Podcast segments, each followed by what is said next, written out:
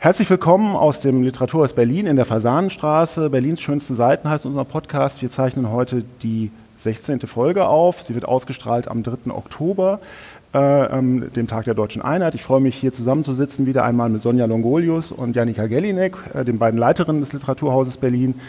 Ich bin Felix Müller, äh, zuständig für das Kulturressort bei der Berliner Morgenpost und wir haben uns äh, wieder drei Bücher, zwei Romane, eine Essaysammlung heute vorgenommen. Bevor wir darauf zu sprechen kommen, eine einleitende Frage. Ähm, der 3. Oktober ist vielleicht für viele Menschen ein Tag, an dem sie auch Zeit haben.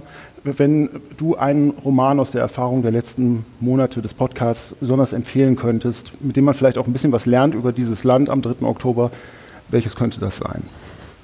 Der letzten Monate, okay. Ähm, muss ich ein bisschen überlegen. Also ich hätte jetzt irgendwie vielleicht gedacht, wenn man sich anguckt, irgendwie dieses Land oder vielleicht ist es auch Berlin-spezifisch, würde ich ähm, Fatma Aydemir empfehlen und zwar den, ihren Roman Ellbogen. Der ist aber schon ein bisschen älter ich glaube, ist zwei oder drei Jahre alt. Nee, wahrscheinlich sogar drei oder vier Jahre alt. Ähm, dann könnte man sich aber, weil man ja Zeit hat, ist ja ein langes Wochenende, ne? ist glaube ich äh, Samstag, Sonntag, Montag, soweit ich weiß, könnte man sich auch einfach den neuen dann gleich mit dazu nehmen, Gin. Mhm. Das würde ich empfehlen. Okay, und du? Äh, ich überlege, ob Empfehlung ist, ist wahrscheinlich schon zu hoch gegriffen. Das traue ich mich gar nicht. Ich kann nur sagen, was wir uns überlegt hatten, eventuell immer, wir, wir versuchen ja auch solche Feiertage oder solche ähm, ja, Anlässe auch in, im Hinblick auf das Literaturhausprogramm zu bedenken.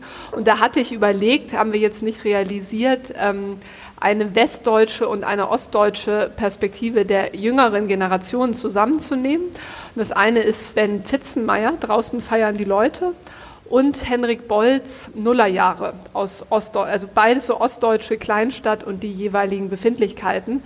Und da habe ich irgendwie so ein bisschen dran rumgeknetet, ist nichts draus geworden. Aber ich würde sagen, Heine geht auch immer, auch wenn wir das noch nicht im Podcast haben. Heine geht immer. was wäre denn dein, was würdest du denn gerne lesen? Ich habe vor zwei Folgen ja vorgestellt von Besat Karim Kani ähm, Hund, Wolf, Schakal, ein äh, Roman, der im migrantischen Milieu in Berlin äh, spielt, unheimlich hart, unheimlich schnell, aber auch sehr feinfühlig geschrieben. Eine wunderbare Geschichte, um so ein bisschen in die sozialen Realitäten unserer Gegenwart einzutauchen, finde ich.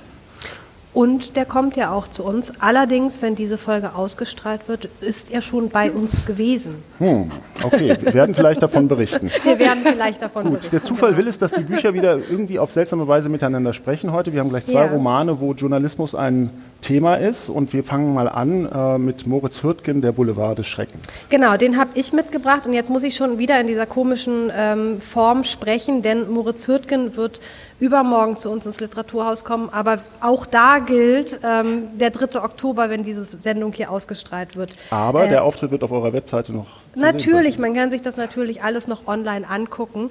Ähm, genau, Moritz Hürtgen, äh, das ist sein Debütroman, Der Boulevard des Schreckens, ist bei Kunstmann gerade erschienen, ähm, ist sein Debüt, wie gesagt. Hürtgen ist eigentlich der Chefredakteur äh, der Titanic seit 2019, glaube ich. Er ist äh, Autor und Satiriker und ähm, ja, und so ist auch sein Debüt, würde ich einmal sagen. Ähm, es ist eine, also es ist ein großer Spaß, diesen Roman zu lesen. Ähm, es geht äh, wahnsinnig rasant zu. Ähm, es ist eine, ich würde es zusammenfassen als eine wahnsinnige Groteske. Es geht darum, dass ein Volontär aus Berlin bei einer großen Tageszeitung, ich nehme mal an, die mit den vier großen Buchstaben, Martin Kreuzer, sein Name, ähm, ist bei einer Redaktionskonferenz ähm, oder bei einer der ersten, wo er teilnehmen darf, äh, eigentlich nur als äh, stilles Mäuschen, weil so ist das bei Volontären wohl bei dieser großen Tageszeitung. Der Chefredakteur ist genau so, wie man ihn sich vorstellt. Äh, eine Koksnase, ständig am Schreien. Also so, wie man ihn sich in der Satire natürlich vorstellt. Ja. Nicht im echten Leben. Sowas gibt es so gibt's bei euch natürlich nicht im seriösen Journalismus, aber in der Satire darf es das eben. Ähm, Genau, und es geht um einen Künstler, der äh, Lukas Moretti heißt, äh, der in, inzwischen äh, internationalen Ruhm erlangt hat. Ähm, und es soll eigentlich ein Interview mit ihm geführt werden, aber dieser Künstler möchte eben dieser großen Zeitung kein Interview geben. Und ähm, dann traut sich dieser Volontär Martin heraus, weil er tatsächlich mit diesem Künstler äh, studiert hat zusammen, allerdings nur irgendwie mal ein Semester lang einen Kurs mit dem zusammen belegt hatte, traut er sich heraus und sagt, ich kriege ein Interview mit dem. Ich kann da hinfahren, ich kann nach München fahren, ich kriege ein Exklusivinterview, lasst mich das machen. Ähm, und äh, der Chefredakteur ist natürlich begeistert, ähm, die ihn betreuende Redakteurin weniger, die sagt, um Gottes Willen, den Volontär dahin schicken, ist das denn alles zu trauen? Aber ja, ja, ja, es muss ja, es muss ja die große Story kommen und er schickt ihn eben nach München. Und ähm, dann entspannt sich eine wirklich wahnwitzige Groteske um diesen Künstler, der auch, das darf man vorab äh, verraten, steht glaube ich auch im Klappentext, äh, dann auch verstirbt. Also das heißt, es gibt dann ein fiktives Interview mit diesem verstorbenen Künstler ähm, und dann entspannt sich eine Geschichte, die total absurd und immer absurder wird. Hier fallen schon die Mikrofone Vor runter. Begeisterung, ja. Vor lauter Begeisterung. Ähm, und es wird wirklich, also im wahrsten Sinne wirklich grotesk. Ich habe das auch nochmal extra nachgeschaut. Also es geht sozusagen in, in ein sehr also was dieser Begriff eigentlich bedeutet. Mir war das gar nicht mehr so klar. Mir kam das irgendwie so auf, das ist irgendwie so grotesk. Also es geht auch in so eine, so eine ganz dunkle, dämonische Richtung. Es hat ein bisschen was von Mystery Novel dann, es hat was von Kriminalroman, es mischt alle Genres miteinander. Ähm, es ist eine Mediensatire, also es geht deshalb, wahrscheinlich ist das auch die Verbindung, die du gleich zu deinem, den Roman, den du vorstellen wirst, ziehen wirst. Ähm, natürlich ist es eine große Kritik an diesem Hype, den, den Journalismus oder vielleicht auch die Krise des Journalismus, dass der Journalismus immer etwas Neues, immer etwas Großes, etwas äh, Imposantes bringen muss und möglichst schnell da vor Ort sein muss. Ähm, es zieht all die Kollegen, sei es jetzt von der Bild bis hin zum Spiegel, einmal durch den Kakao. Ähm, und man muss sagen, also ich habe sehr gern gelesen und es ist spannend, das Ende fällt ziemlich ab. Ähm, aber ich finde, das kann man diesem Roman, das kann man verschmerzen. Also es ist sozusagen die Reise ist das Ziel. Also es ist nicht die große Auflösung am Ende, wo man jetzt, wer weiß, was erwarten darf, ähm, sondern der, der Spaß ist einfach die Reise dieses Romans. Als Journalist bin ich natürlich immer auch an Klatsch und Tratsch interessiert. Sind das identifizierbare Figuren, die irgendwie Entsprechungen in der Wirklichkeit haben? Ach, ich weiß nicht, dürfen wir hier Namen nennen? naja, also tatsächlich ist natürlich ganz interessant. Ähm, also deshalb ist ja auch dieser, es wird natürlich nicht Bild gesagt, ähm, es wird auch nicht die vier großen Buchstaben gesagt, das sage jetzt ich, aber natürlich ist da die Parallele irgendwie ziemlich nah. Ähm, und ansonsten kenne ich mich tatsächlich nicht so gut aus in, diesem, in dieser Blase der Journalisten und Journalistinnen, äh, um jetzt sagen zu können, ich kann noch andere Figuren zuordnen. Ich würde mal sagen, der Chefredakteur ist ziemlich eindeutig karikiert. Karikiert, verstehe. Aber was ist, das ist ja so ein bisschen bei Satire immer die Frage, was ist denn der Erkenntnisgewinn? Also glaubst du, es ist jetzt halt einfach nur so ein bisschen Joke und Klamauk oder was weil ich meine, das, das, kann ja Satire dann auch so schnell mhm. langweilig machen, ne? wenn sie sozusagen einfach nur irgendwie verdoppelt das dessen, was, ne, was wir irgendwie eh schon alles Klatsch- und Tratschmäßig. Nee, es ist auch nicht so sehr Klatsch und Tratsch. Ich glaube, es bringt so, so Probleme mit aufs, ähm, in unser Bewusstsein. Also einmal so wirklich diese Krise des Journalismus, das sollte man schon irgendwie ernst nehmen. Also, dass die da irgendwie alle hinfahren, so als Pulk und sich gegenseitig auch pushen und wer kriegt das Exklusivinterview und, und warum ist das eigentlich so wichtig? Also, das ist schon ernst zu nehmen. Dann geht es aber auch um sowas wie Verschwörungserzählungen, Verschwörungstheorien. Auch eine, es ist, man kann diesen Roman jetzt nicht so zusammenfassen, will ich auch nicht, weil es ist ja, ihr sollt ihn ja alle lesen. Ähm, auch eine Krise der Demokratien. Also es geht ja schlussendlich, dann gehen sie aus München weg in ein kleines Dorf und dieses Dorf äh, hebt sich praktisch von diesem Planeten ab und da passieren ganz merkwürdige Dinge. Und da geht es aber auch um solche Fragen von, wie funktioniert eigentlich Demokratie, wann kippt das, plötzlich tritt eine Bürgerwehr auf. Ähm, also es sind schon auch ernste Themen, äh, die da drin verhandelt werden und nicht einfach nur durch den Kakao gezogen werden. guck mal gerade, ich hatte mir noch aufgeschrieben, diese Verschwörungstheorien genau. Auch die Lust auf Macht und Einfluss und über die Medien das zu spielen. Also das wird immer wieder thematisiert. Ähm, also insofern ist es nicht einfach nur so ein Abklatsch oder eine, Folie. Nein, ich habe halt, und vielleicht, äh, Felix, ne, das, das war so etwas, was ich mir zu deinem Roman mich, mich, mich gefragt habe und das eigentlich, wenn von dem, was du jetzt erzählst, könnte das darauf auch zutreffen. Ähm, ist es nicht, also ein Zeitkommentar, der ein bisschen, während man ihn liest, schon irgendwie veraltet, weil es sozusagen so aktuell sich mit unseren Problemen beschäftigt. Das, das meinte ich eher. Was, was ist sozusagen der, gibt es einen literarischen Mehrgewinn, sozusagen, versteht man in zehn Jahren noch, worum es in diesem Roman geht? das weiß ich nicht. Jetzt mal naja, so als, er ist, aber er ist nicht ja. veraltet. Ja. Er ist halt sozusagen on the point. Also er ist in dem Moment, jetzt heute, ist er genau aktuell. Ähm, ist er in zehn Jahren veraltet? Das werden wir sehen. Aber er ist nicht jetzt schon beim Lesen veraltet. Also das finde ich eine merkwürdige. Oder, oder ich Muss ich das war das, was mir jetzt bei, oder kann ich vielleicht ja. bei, bei, bei, bei Sandkasten habe ich gelesen, kann ich bei dem jetzt nicht sagen. Ja. Aber es ist so, das ist ja, aber das kann man ja ganz äh, wertfrei als ein Problem von Literatur beschreiben, die sich sozusagen mit ganz aktuellen, durch die Medien gespürten mhm. Themen beschäftigt.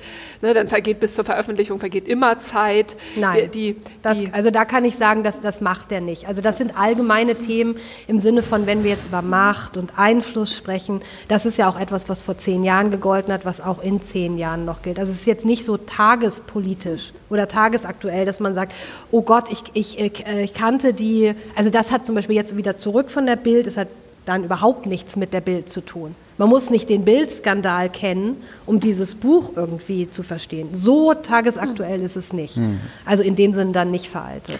Ähm, der Autor ist ja bekannt dafür, also ich schaue hin und wieder mal in die Titanic rein, ist ja bekannt dafür, dass er auch gerne mal innerhalb eines Absatzes auf den totalen Blödsinn zusteuert, einfach um der Pointe willen. Ist das in dem, in dem Buch, kommt das auch vor?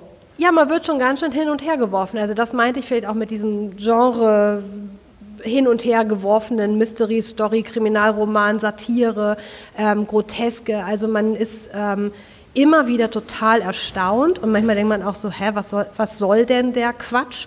Aber wenn man sich darauf einlässt, ist es eigentlich ein, ein wilder Achterbahnritt.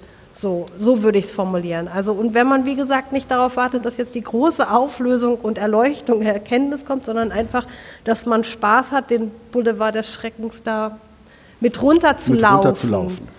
Genau. Und es, ja am Ende des Boulevards des Schreckens steht der Sandkasten von. Richtig. Von, man wandelt, landet weich im Sandkasten. Man landet weich im äh, Sandkasten. Ähm, ein Roman, äh, den ich ähm, äh, kurz vorstellen möchte, bei Luchterhand erschienen.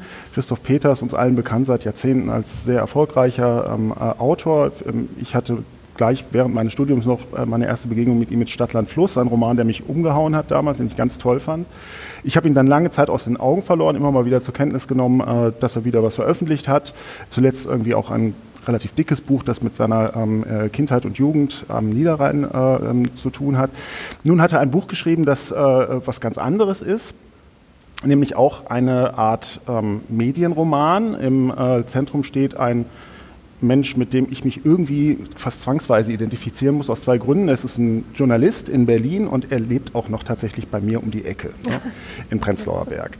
Das heißt, es kommen viele Ortsbeschreibungen vor, die zu meinem täglichen Arbeitsweg hören. Der Kurt Siebenstädter heißt der Mann, er ist Radiomoderator, er ist 51 Jahre alt, er ist ein erschlaffter alter weißer Mann, der auf diese Welt in einer Mischung aus Zynismus und ähm, Resignation blickt, äh, der sich zur täglichen Routine hat werden lassen, morgens in seiner frühmorgendlichen Radiosendung ähm, die Leute ähm, quasi auf dialektische Weise ins Stammeln zu bringen. Er hört sich an, was sie sagen, egal aus welcher Ecke sie kommen, äh, und äh, bezieht dann einfach die Gegenposition.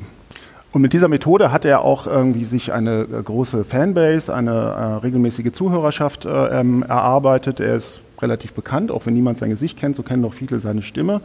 Er hat allerdings ein Problem, äh, dass er in all dem keinen rechten Sinn mehr zu erkennen ähm, ähm, vermag. Ähm, ich habe eine Passage vorbereitet, die ich vielleicht mal vorlesen kann, in der das ganz gut ähm, äh, zum Ausdruck kommt. De facto kamen ihm die meisten Themen belanglos vor, nach über 20 Jahren beim Funk. Siebenstädter hatte schon alles gehört, aber in regelmäßigen Abständen schwappten die immer gleichen Geschichten als dritter, vierter, fünfter Aufguss ein weiteres Mal hoch. An den Strukturen änderte sich nichts. Die Verfilzungen bestanden seit Jahrzehnten, Jahrhunderten, vermutlich seit Beginn der Menschheitsgeschichte. Er riss sich zusammen, am Mikrofon genauso wie auf dem Heimweg, später zu Hause. Ein falsches Wort und die Meinungsgülle, von, abgesondert von Leuten, die sonst nichts zu tun hatten, würde sämtliche Kanäle fluten. Also wir sehen, das ist ja irgendwie in der Gegenwartsliteratur kein seltener Topos, einen Mann in der, einen mittelalten Mann in der Sinnkrise, einen privilegierten Mann in der Sinnkrise.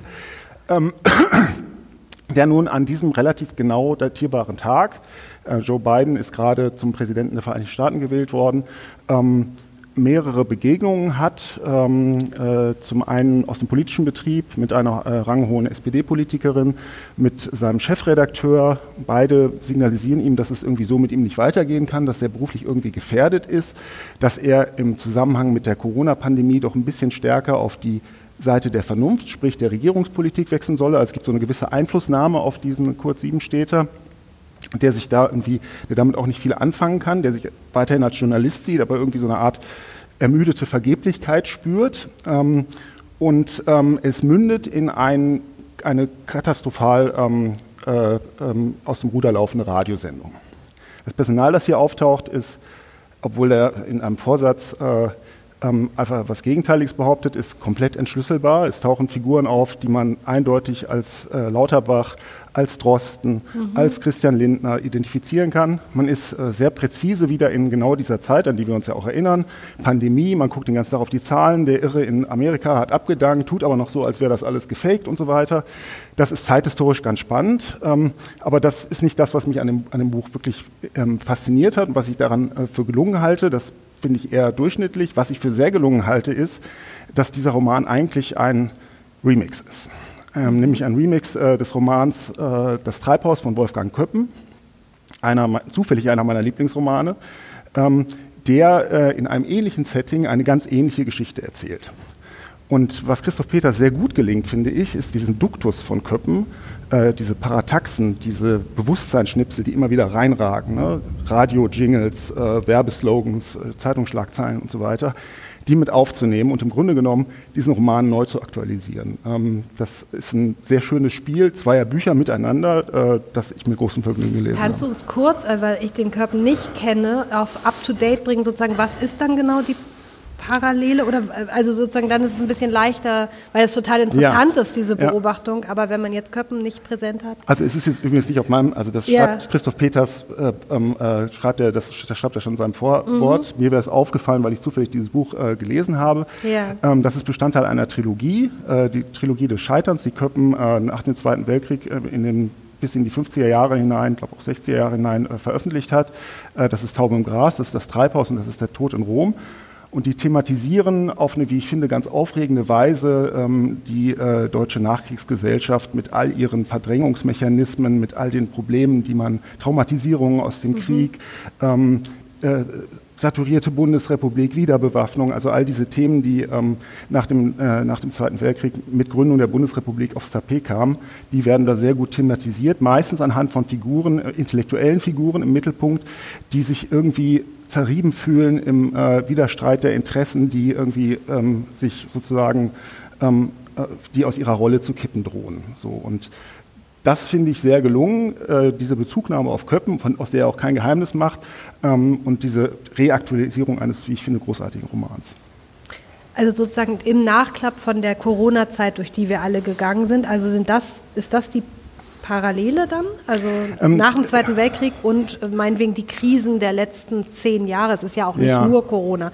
Man kann ja auch irgendwie die Wirtschaftskrise 2018, also die Finanzkrise 2018, äh, die Geflüchteten 2015. Also so ist es sozusagen so eine Parallele also, zu diesen Krisen? Äh, die Parallele ist, glaube ich, man hat es ja in einem Fall mit einem Politiker zu tun, Keten Heuwe bei Köppen, und mhm. im anderen Fall mit einem Medienmenschen die aber beide sozusagen in das große Tauziehen einander ähm, widersprechender Kräfte und Interessen geraten und äh, diesen, äh, diesen, diese Belastung, ähm, dieser Belastung lässt sich nicht gewachsen sind. Mhm. Was sie unterscheidet, die beiden Romane, und auch das finde ich an diesem Roman interessant, ist, ähm, das kommt immer, wird immer wieder erwähnt, es gibt ja eine gewisse Verschiebung im öffentlichen äh, Diskurs ähm, und er merkt das auch.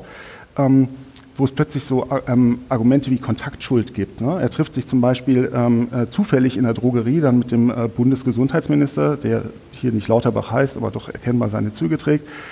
Und malt sich sofort aus, was bedeutet das, wenn ich jetzt in Social Media mit diesem Menschen zusammenstehe, dann wird wieder die große Weltverschwörung raus, äh, ähm, rausgeholt und so weiter.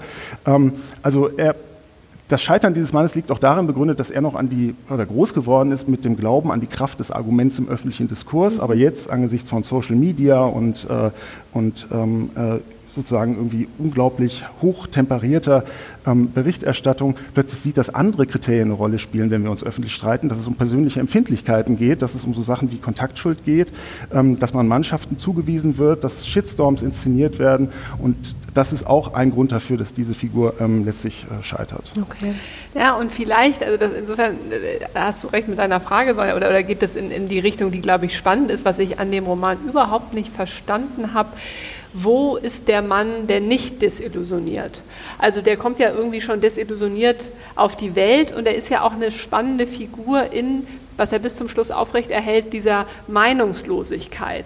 Also er ist ein guter äh, Moderator, weil er die Gegenposition zu den Leuten, die er interviewt, einnimmt und eben sagt, nee, ich lass mich nicht vereinnahmen, ich habe keine Meinung. Ich bin, also er ist ja nicht der, so eine Figur, die man ja auch kennt, so der gescheiterte Idealist, der jetzt irgendwie so müde seinem, seinem Gnadenbrot sich entgegenmoderiert, sondern er hat, und, und das macht aber für mich eine der, der Schwächen des Romans aus, dass man überhaupt nicht, es wird ja in so einem lang, wie in so einer langen Litanei oder so, so, so einem Aufarbeiten eines unglaublichen Frustes, von dem ich nicht hätte sagen können, wo der herkommt. Und ich habe halt gedacht, das ist so ein, ein, ein Roman und deswegen ist, ist, ist natürlich der Köppen-Hinweis total wichtig, äh, der auch in, seinem, also in seiner Bildwelt und in seinem Personal und in seinen Beschreibungen wirklich zum Teil aus einer anderen Zeit kommt. Also ich musste immer so an Bonn, an, an irgendwie so einen dumpfen Klüngel, an Figuren denken, die ich irgendwie nicht mehr so richtig aktuell finde. Und ähm, ne, nachdem du ja bisher immer nur äh, weibliche Autorinnen vorgestellt hast und jetzt so diese, diese Kombination von Schirach vom letzten Mal und Christoph Peters, dachte ich, oh, da ist was drin, was mir irgendwie als, als antiquiert erscheint. Und ich dachte, ich bringe jetzt mal so ein bisschen Sex in die, in die, ähm, in die Folge rein, weil ich das na, wirklich unangenehm fand, diese äh, Schilderung und die aber vielleicht doch auch exemplarisch sind. Er, er, schreibt in der Rückschau, wie, wie geil er halt seine Frau Irene fand, malte sich die Festigkeit ihrer Schenkel aus, wie ihr Apfelarsch in seiner Handlage. Also da kommt mir wirklich so ein bisschen so, kann man das echt heute noch so machen? Das ist aber schon in der Rückschau. Also man kann sie gar nicht wirklich attraktiv finden, weil es eben schon im Modus dieser Desillusionierung geschildert ist. Und dann wird natürlich, Zitat, Irenes Nacktheit so banal wie die aller Frauen vor ihr. Wenn sie aufstand, sah er Dellen im Hüftfleisch, erste Anzeichen von Zellulite, entdeckte eine Dauerfalte zwischen Kinn und Hals. Das ist alles wohlgemerkt noch bevor sie ihr erstes, also ihr Kind produzieren. Und dann äh, auf einmal, auf einmal, und dieses auf einmal irritiert mich, wollte sie nicht mehr dreimal pro Woche ausgehen, sich in Trancezustände tanzen und trinken, im Dunkel des Friedrichshains ihren Slip beiseite schieben, seine Hose öffnen, ihn zur Parkbank zerren, auf seinen Schoß steigen, in den wummernden Himmel kommen.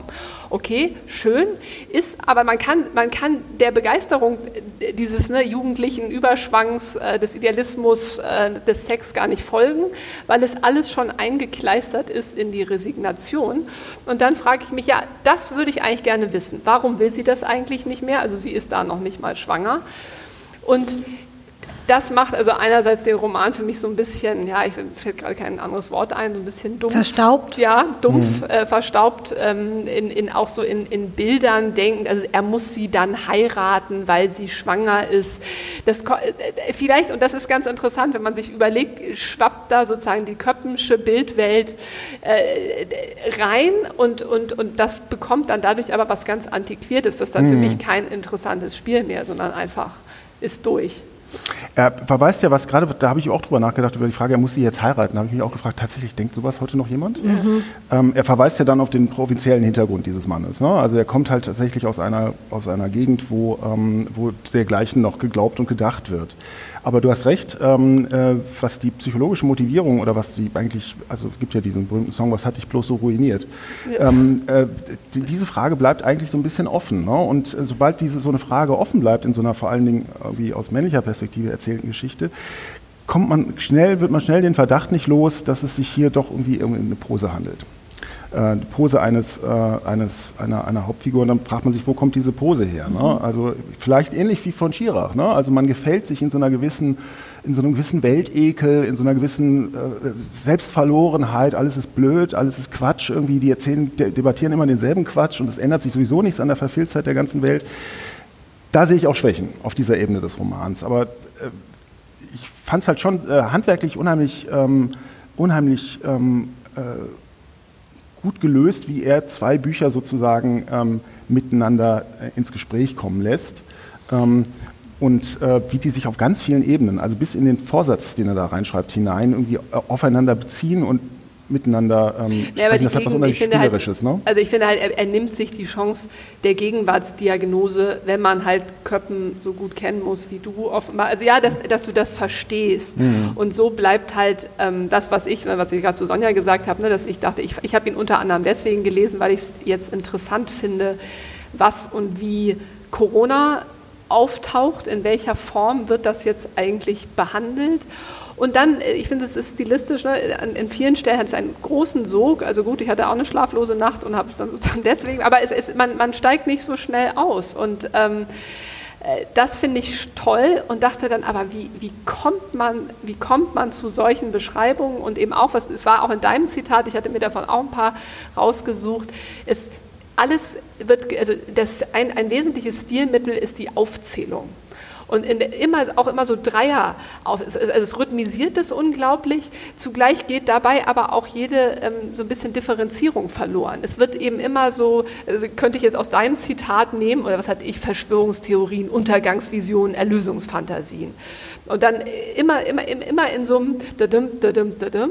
Und das macht ganz viel Stimmung irgendwie oder ganz viel Gegenwart, aber guckt nirgendwo genau hin. Mhm.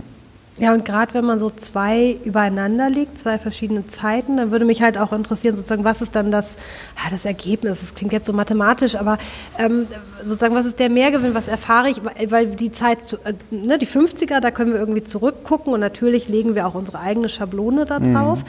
Und die Zeit jetzt der, der Corona-Krise meinetwegen, die haben wir ja nun wirklich alle, da sind wir ja auch noch immer mittendrin und wir haben sie vor allen Dingen auch jetzt gerade selbst erlebt.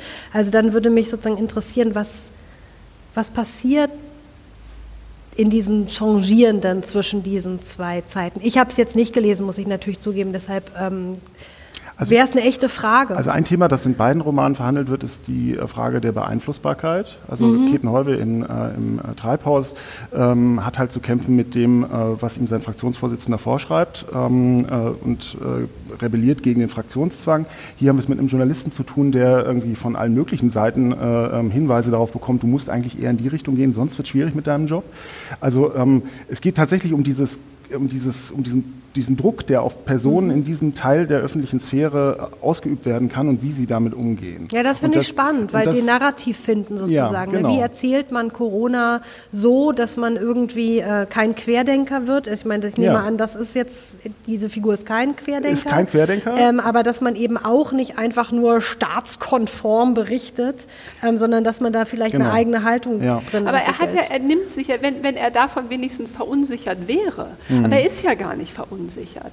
Er ist nicht verunsichert in dem Sinne, oh scheiße, wie soll ich denn jetzt berichten und ich denke, also oder auch, ne, wie, wie gehe ich mit meiner eigenen Meinung um und äh, er ist, er ist eben, das meine ich eben so von Anfang an so ein bisschen dieser abgeklärte, irgendwie äh, bisschen leicht Depri, äh, halb notgeile alte Sack. Jetzt so, also so wirklich, das ist eine, ich finde, es, es ist zum Teil, es ist ne, sozusagen diese personale Perspektive ist toll, aber diese ganzen Fragen, die man sich ja auch aus Berichten richtender Perspektive stellen muss. So, oh, also wie gehe ich damit um? Oh nein, jetzt kommt Druck von da und auch ne, Fragen, die Sonja und ich uns immer wieder stellen, ne, was machen wir, wenn das nicht ne, irgendwie von der Öffentlichkeit nicht gutiert ist, was wir machen, über die sozialen Medien ganz schnell in, so, ne, in die Schusslinie gerätst.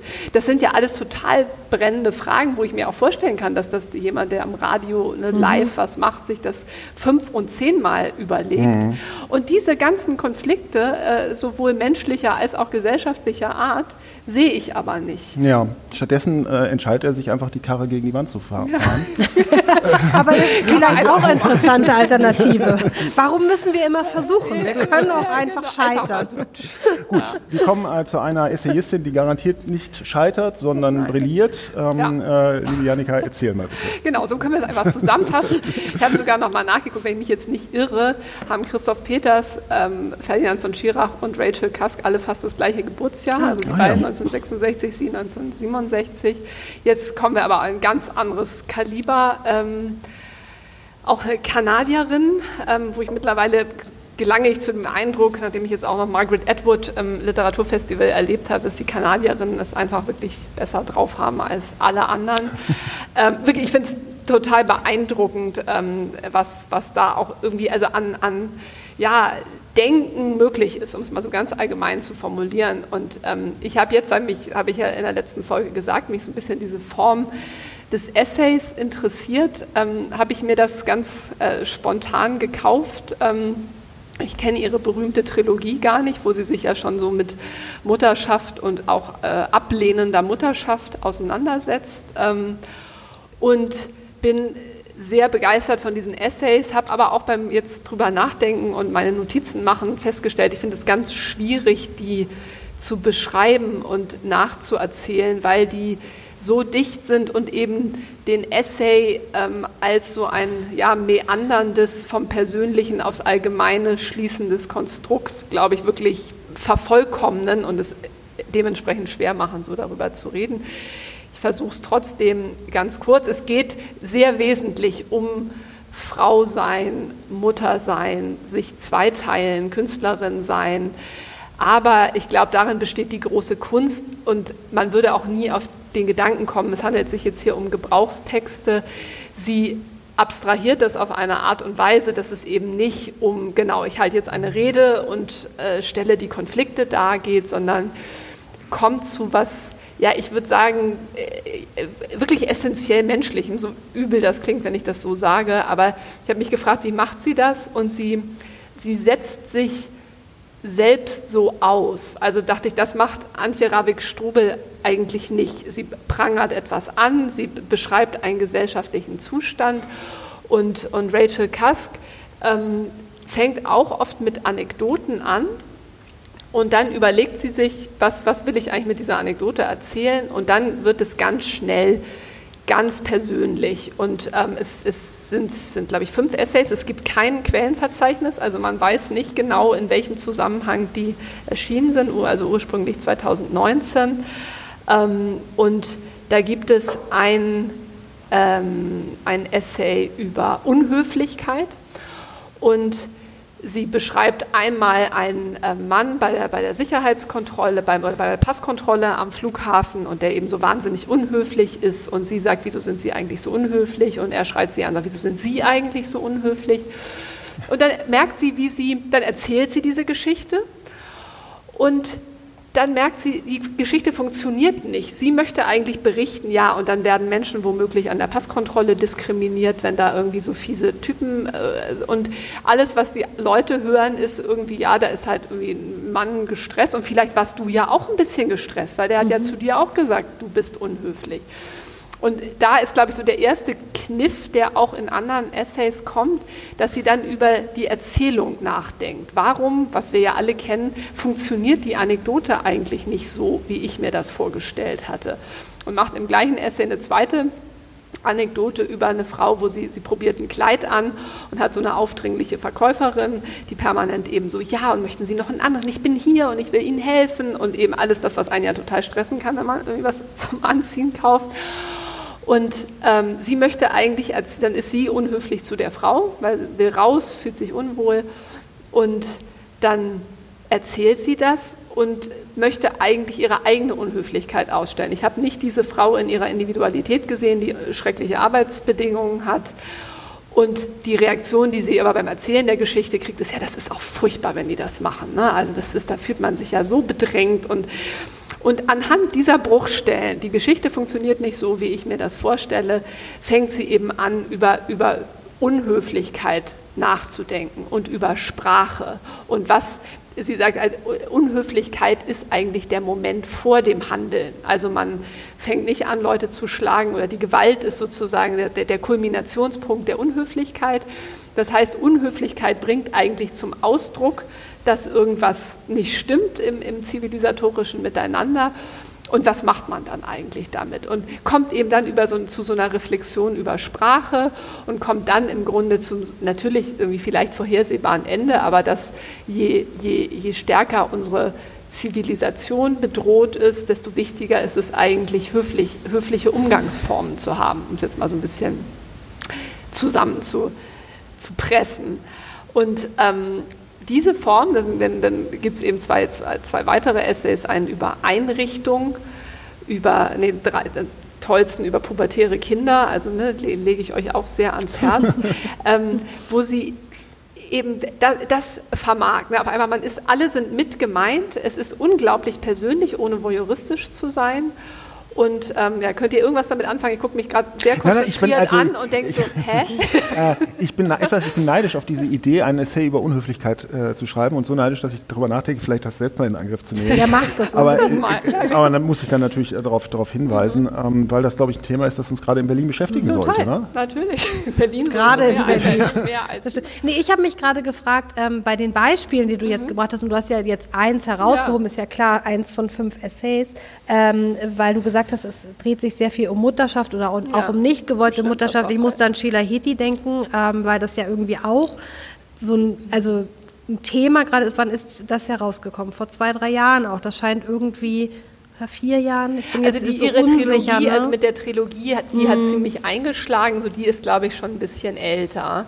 Das müsste nee, ich, ich meinte, wann Sheila Heti rausgekommen so, ist. So. Und das, da das geht es ja genau um Mutterschaft ja, und, ja. und nicht gewollte Mutterschaft, die Entscheidung eben, sich gegen ein Kind zu entscheiden und dass das eben natürlich genauso okay ist, wie sich für ein Kind zu entscheiden, wenn man es überhaupt entscheiden kann. Ähm, aber das habe ich jetzt sozusagen in diesen nee, Essays nicht ich gehört. Ich habe das eigentlich, genau, ich habe falsch gedacht, so, wie, wie kann ich eigentlich so ein gutes, kleineres Beispiel an diesem sehr komplexen Essays äh, rausgreifen. Du hast recht, das stimmt. Also es ist, ähm, was ich also wirklich fast den tollsten ist äh, der Essay danach, wo sie eigentlich, es geht um Scheidung, also um die Scheidung von ihrem Mann. Und da denkt sie darüber nach, wie das, also wie konnte das kommen, dass sie also auch so ihre Rollen so vertauscht haben. Das wäre vielleicht auch tatsächlich auch wieder ein Thema für, für äh, Antje Ravik-Strubel. Ähm, sie verdient nämlich das Geld und der Mann, der Anwalt ist, bleibt zu Hause und kümmert sich um die Kinder. Und dann denkt sie darüber nach, wie wir als Frauen wachsen wir ja mit einer bestimmten Rollenvorstellung. Ne? Okay, Frauen müssen selbstständig sein, Geld verdienen, einen tollen Beruf haben, ohne dass aber das Frauen- und Mutterbild ersetzt worden wäre. Also das, wir haben eigentlich beides. Man muss mit beiden klarkommen. Ne? Haben Sonja und ich auch schon tausendmal drüber geredet. In Deutschland eben immer noch dieses Rabenmutter-Ding, ähm, was ja so ein populäres Bild immer noch ist dass Männer das nicht haben und zugleich beschreibt sie dann eben wieder auf, dem anekdotischen, auf der anekdotischen Ebene eine Freundin, die sagt so, ja, ich bewundere euch so und zugleich ähm, kann, sagt die Freundin, ja, aber ich könnte das nicht so einen Mann haben, der jetzt zu Hause die gesamte Wäsche und Kinder und alles macht, da fehlt mir dann irgendwie, also so der Respekt oder sowas. Und dann denkt sie, wie kann das eigentlich sein? Sie bewundert mich, zugleich fehlt aber dann der Respekt, für die, ne, weil jetzt der Mann eben nicht mehr der Mann ist. Und äh, diesen, dann schreibt sie sich sozusagen hinein in die Gedanken über diesen Konflikt. So, wer bin ich eigentlich? Ne, ich bin eine Frau. Ich lebe ein, eine männliche Rolle, indem ich mhm. bin sozusagen die Ernährerin. Und es kommt dann nämlich in der Scheidung dazu, dass sie sagt, die Kinder gehören zu mir. Und dann sagt die Anwältin so, ja, du zahlst jetzt erstmal deinem Mann Unterhalt ähm, weil du bist die Ernährerin. Und dann spielt sie sozusagen diese archaische Ich bin die Mutter gegen das, was sie sozusagen als, als Rollentausch gemacht haben gegen diese Situation aus und wie sie sozusagen eigentlich von beiden Seiten zerfressen wird. Ne? Und das mhm. ist, also es tut weh und es ist toll. Felix. Ja, ich äh, was man vielleicht aber auch so in, äh, das sind ja sehr weiblich äh, ähm, äh, ähm, besetzte Themen. Ne? Also es geht um Frauen im, im, Berufsleben, im modernen gesellschaftlichen Zusammenhängen. Kann ich das als Mann überhaupt verstehen? Ja, total. Ich ja? glaube, also ich wäre wär sehr neugierig, ehrlich gesagt, was du, was du dazu sagst, weil es eben, ich glaube ja vielleicht für unsere Generation was viel selbstverständlicheres geworden ist, dass Männer sehr viele Frau, äh, Aufgaben übernehmen, die für früher Frauen übernommen haben. Aber woran, worüber ich noch mal so nachdenken musste in diesem, dass sie denken, ne, wer hilft eigentlich wem? Was ist gleichberechtigt, wenn du so einen gewissen Rollentausch vornimmst, dich aber noch nicht von den Bildern verabschiedet mhm. hast, ne, die das jeweils konnotiert. Also sie sagt ja toll, wenn Männer die besseren Frauen sind, dann hat das Patriarchat schon wieder gewonnen. Also wenn er jetzt einfach den Haushalt so noch ne, und er nebenbei kriegt, kann den Haus, immer das bisschen Haushalten ist ja gar nicht schlimm, ähm, das ja. entspannter handhaben kann und sie da also sozusagen immer weiter in ihrer Rolle verkrampft und das fand ich eben toll. Mhm. Das ist, es reicht eben nicht einfach zu sagen, ja komm Schatz, ne, einmal du und einmal ich, sondern du musst musst äh, noch einen Schritt zurückgehen und ich dachte, ja toll, also mit welchen Bildern wachsen wir eigentlich auf? Ja, Wie emanzipiert man sich? Mich erinnert das tatsächlich an unsere Reihe mit Eine Frau wird älter. Da geht es ja auch genau darum, neue Bilder und Metaphern und, und Erzählungen zu finden von Altern und Frauen im Alter und so weiter. Und das, das geht mir eigentlich bei Elternschaft genauso. Also diese Frage, ne, es fehlen irgendwie diese tollen Erzählungen und Bilder von ähm, dem Mann, der meinetwegen entweder alles schmeißt oder nur hilft oder sie hilft nur oder so. Das gibt es eigentlich noch nicht so richtig. Also es mhm. fängt langsam so ein bisschen an. Es gibt irgendwie diese die Serie, wie heißt die denn? Eltern heißt die, glaube ich. Ähm, muss ich muss ich dann noch mal, muss der Zuhörer, die Zuhörerin noch mal nachschauen, wo sozusagen das schon mal karikiert wird. Also es geht ja erstmal über die Satire vielleicht, dass man irgendwie das Extrem, ne, der Latte Macchiato Papa, der irgendwie vorgeschnallt dann das Baby hat und auf dem, im Sandkasten mitspielt und so. Also es wird dann erstmal so ins Extreme geführt und da fehlen aber eigentlich die echten Erzählungen von den meinetwegen auch Männern, die wir kennen, ähm, die, die natürlich ganz selbstverständlich ihren Teil, die Hälfte, wie auch immer man das formuliert. Alleine da komme ich ja schon in Schleudern, ihren Teil, die mhm. Hälfte, was auch immer, ähm, übernehmen, ähm, wo es eben gleichberechtigter zumindest ist. Aber da bin ich gespannt. Also ich meine, bietet sie denn da ähm, neue Bilder an? Nee, also das, ich glaube, ich habe dann gesagt, was, was, was spricht mich eigentlich so unglaublich an dieser Art des Schreibens an? Und ich glaube, das ist, sie ihr Mann oder ihr Ex-Mann und die Kinder, die sind eigentlich alle, sie betrachtet das eigentlich auch wie unter so einem Mikroskop. Es, es fehlt dieser, Emotion, auch so dieses emotionale, das ist ja mal, ich liebe sie ganz doll, es ist zwar voll anstrengend, aber sondern, nee, wie ist jetzt eigentlich diese Konstellation, mhm. ist eigentlich voll fürchterlich so. Ähm, wie, wie, ist das gekommen? Wie, also, und ich dachte immer so, es ist ein englischer Begriff, ne, so sich selbst so at stake ist sie. Also sie ist, mhm. ist ganz verletzlich dem ausgesetzt, was da eigentlich passiert, ohne dass es so eine dominante ich-Perspektive ist, die dich jetzt zum Beispiel ausschließen würde. Oder mhm. ich, ich finde das, also und deswegen fand ich es auch als Essay aufregend, weil es so ein, ähm, da, da guckt sich jemand beim Leben und beim Denken zu. Und ich habe hab ein Interview mit ihr gesehen, wo sie sagt, ja, es gibt so Autoren, ne, die, die, die kennen das oder wissen, worüber sie schreiben wollen. Ich muss das eigentlich erstmal erleben. Und dann äh, formt sich das in, in meinem Kopf, wie, wie ich damit umgehen will. Und, und ähm, da, dadurch, äh, also ich fand, es, es heißt so, also ne, Schreiben ist immer in gewisser Weise sich ausliefern und sie, sie führt das in so ein Extrem. Also man merkt, sie liefert sich dem selbst vollkommen aus. Sie, sie, sie hält es für möglich, dass sie alles falsch macht die Kinder alles falsch machen. Ähm, es ist so ein, so, es, ist, es fehlt jedes anekdotische Hahaha, ähm, jedes, naja, es wird dann, kommt dann wieder alles gut raus mhm. oder so, sondern nee, wir sind eigentlich alle permanent in einer existenziellen Situation und ich nehme jetzt mir die Zeit und die Kraft, darüber nachzudenken, was das eigentlich für, für uns und unser Zusammenleben heißt. Und, und ähm, darin äh, fand ich das wirklich ganz toll. Klingt so, als müsste ich das dann tatsächlich dringend mal lesen. Unbedingt das gleich mit. Warum heißt es Coventry? Das heißt Coventry, und das habe ich jetzt mit Absicht ausgespart, weil ich tatsächlich da mir ein bisschen unsicher war. Ähm, es gibt offenbar im Englischen einen Ausdruck ähm, nach Coventry geschickt werden. Kenne ich. Und äh, das wird in diesem Essay ex exerziert, ne, so in, im Sinne von äh, Bestrafung, von also ne, be, äh, ein, offenbar eine Wendung im Englischen, die auf die totale Zerstörung ne, der, im Zweiten Weltkrieg von Coventry zurückgeht. Und da dachte ich, nee, ich möchte den, glaube ich, lieber auf Englisch lesen. Ich, sie, sie spielt so sehr mit diesem Ausdruck, dass ich dachte, das muss ich besser verstehen. Es geht auch da um, um Kindheit, um das Verhältnis zu den Eltern und ähm, sind wieder fünf, fünf ganz unterschiedliche Essays, die aber eben immer dieses äh, ja, sich ausliefern ans Schreiben ähm, ja, exerzieren und, und äh, da für mich so eine, eine Königsklasse von Essay bilden. Ja, ausliefern ans Schreiben, ein schönes Schlusswort. Wir werden uns wieder den Lesen ausliefern in den kommenden äh, beiden Wochen und sehen uns mit Folge 17 ist es dann, glaube ich, wieder am, wenn ich jetzt richtig rechne, am 17. In vier Wochen würde ich jetzt. Vier Wochen, wir nehmen ja heute eine Doppelfolge auf. Vielen Dank, liebe Janika, liebe Sonja, hat wieder großen Spaß gemacht und auf Wiedersehen, auf Wiederhören, bis bald. Tschüss. Danke. Tschüss.